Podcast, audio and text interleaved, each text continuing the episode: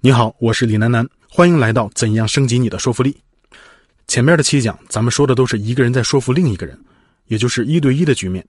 在这一讲里，情况就稍微复杂一些了，是多对一，也就是你有竞争对手，这些竞争对手都在想方设法争取你的说服对象。那这种情况其实很常见啊，比如说你参加竞标，怎么让自己的方案胜出呢？或者说你去参加选举，怎么让选民支持你的理念呢？又或者说开大会，同事们各抒己见，你怎么让自己的意见受到重视呢？在遇到这些情况的时候，你该怎么办呢？这一讲我们就来解决这个问题。我们需要跟一个故事领域的后起之秀，也就是广告取经。广告最有资格回答这个问题。你看啊，一个广告商天然就面对众多竞争者，比如丰田做广告的时候，宝马和奔驰也一定在做广告；苹果在发广告的时候，华为跟三星也一定在做广告。而且他们的目的都是通过各自的故事，把消费者拉到自己这边。而且广告不光有竞争者，他还面对另一个问题，那就是时间。广告商可能只有几分钟、几十秒，甚至只有一张照片的机会来打动你，这就要求他不能长篇大论，而且在这个前提下，还必须要保证打动的效果。所以说啊，好的广告一定是一个好的说服者。经过上百年的发展，广告人已经发展出了一套特别的故事手法，这就是咱们今天要说的广告的黄金三律。接下来，我们就看看这三条定律是怎么发挥作用的。广告的黄金三律的第一个原则叫做共同体原则，也就是要让消费者产生移情认同，移动的移，情感的情，说白了就是感同身受。广告商要让消费者觉着，我跟故事里的主角是一类人，我就是他，我们是一个共同体。这个广告讲的正是我的故事，这其实不难理解。你想想看啊，当一群人围着你推销的时候，都说自家的东西好，最适合你，那你相信谁呀？你肯定会琢磨，谁看起来跟我最像，最像我的人肯定最了解我。他说这个东西适合我，大概率上不会错。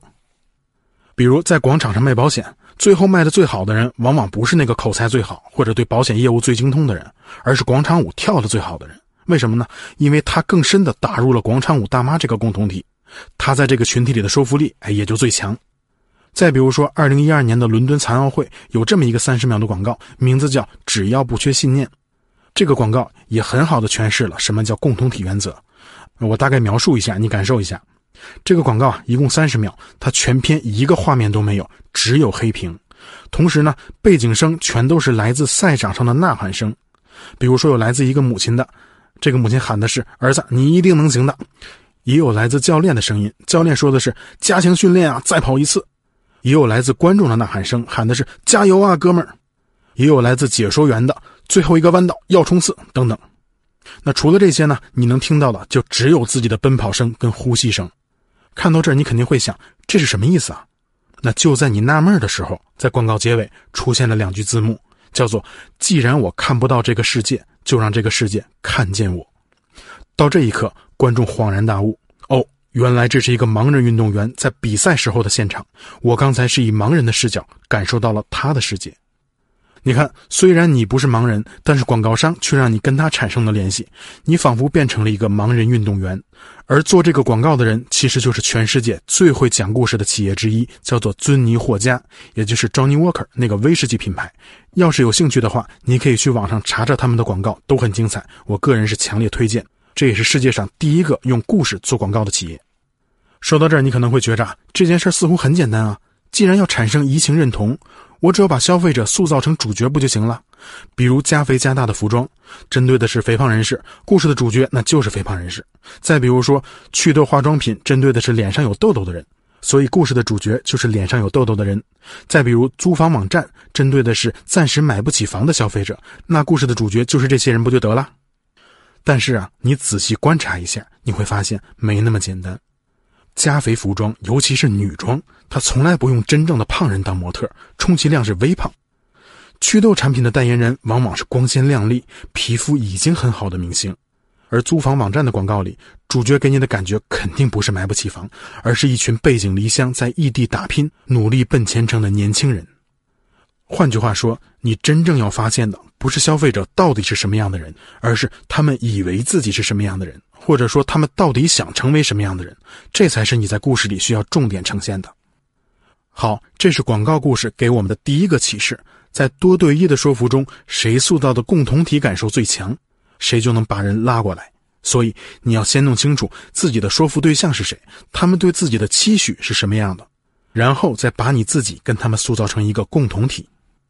好，这是黄金三律的第一步，叫做共同体原则。接下来第二步叫做负能量引导。这里的负能量指的不是丑陋邪恶，而是那些还不够好、有缺憾的东西。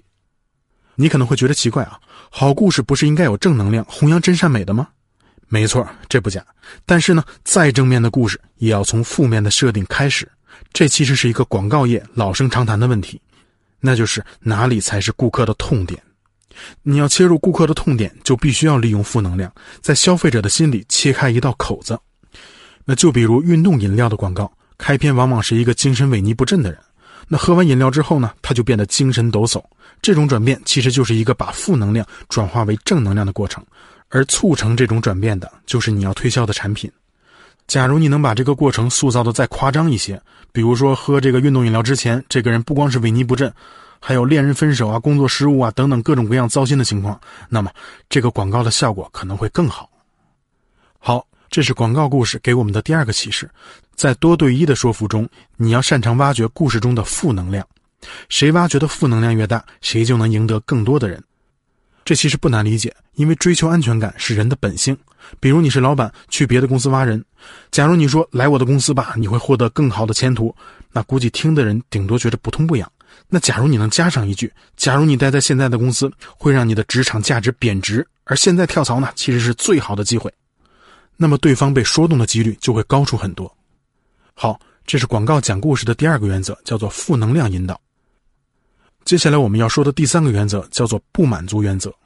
你可能会觉得奇怪啊，故事的结尾不都是要让人觉得心满意足吗？不然这不就是挖坑吗？但是广告在这件事上正好相反。广告要制造的其实是一种不满足感。那比如有一款酒人头马的广告，这个广告语你可能听过，叫“人头马一开，好事自然来”。我小的时候经常看这个广告。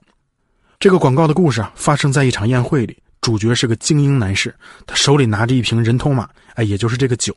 随着他开启酒瓶，一位漂亮的女士从身边经过，婀娜一笑，眼神里充满了暧昧。那到这一步啊，其实谁都能预想到这个故事接下来会发生什么，但是呢，广告偏偏到此打住，就是不给你演出来，它会让你觉着这个故事没讲完。你要想知道结局，那你可以自己去买一瓶这个酒，亲自体验一下，自己给这个故事画上句号。你看啊，在这种心理的作用下，很多人就会情不自禁的下订单、掏钱包买这个商品。再比如，有一部电影叫做《女巫布莱尔》，这是世界上最赚钱的一部电影。注意啊，之所以说这部电影最赚钱，是因为它的单位投入产出比是最高的，投资只有六万美元，但是票房却高达二点四八亿。从这个角度看，它比《阿凡达》都赚钱。那到底为什么赚钱呢？预告片也就是这个电影的广告，占据了百分之九十的功劳。先说说电影本身，《女巫布莱尔》是一部伪纪录片，也就是模仿纪录片的方式拍摄的故事片，讲的是一群人去森林里边寻找女巫，然后遇险了，一个都没回来。那其实就电影本身而言呢，它未必是最好的，但是它的预告片看着特别有意思。我现在跟你描述一下这个预告片这个预告片看起来有点像新闻。他说的是有一片森林，传说里边住着女巫，谁都不敢进去。但是呢，有几个年轻人偏偏不信邪，非要去。他们还随身带了一台 DV。结果呢，这几个人活不见人，死不见尸，一个都没回来。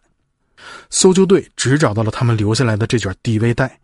那到底发生了什么事呢？现在我们已经找到了这卷 DV 带，而且把它剪辑成了九十分钟，马上就要在电影院里播放，你来看看呗。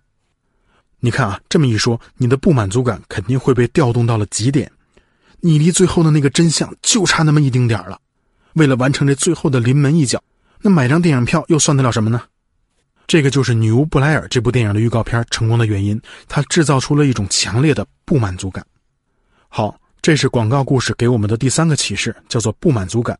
在多对一的说服场景下，谁能在结尾制造出强烈的不满足感，谁的说服力就越强。我们在讲故事的时候可以考虑一下。好，以上就是这节课的主要内容。在这一讲里，我们说了多对一的场景下，广告故事给我们提供了三条定律。第一条定律叫做共同体原则，也就是找到故事的主角，让听众跟你成为一个共同体。第二个原则叫做负能量原则，要挖掘负能量，用负能量在观众的心理上撕开一道口子，然后迅速把这个口子填上。第三个原则叫做不满足原则，也就是在故事的结尾塑造一种不满足感，促使听众自己行动起来去体验结局。最后啊，我想请你跟我一起思考一下，在你的工作或者生活中有没有遇到过多对一的说服场景呢？你又是怎么应对的呢？欢迎你在留言区跟我们一起分享。好，以上就是这一讲的全部内容。在下一讲当中，我们将把问题的难度继续放大。假如你面对一个根本就不可能被说服的人，你应该怎么办呢？咱们下一讲见。此音频为素秒社群群友共享，请在预览后及时删除。分享微信：幺七七七幺五七五四幺九。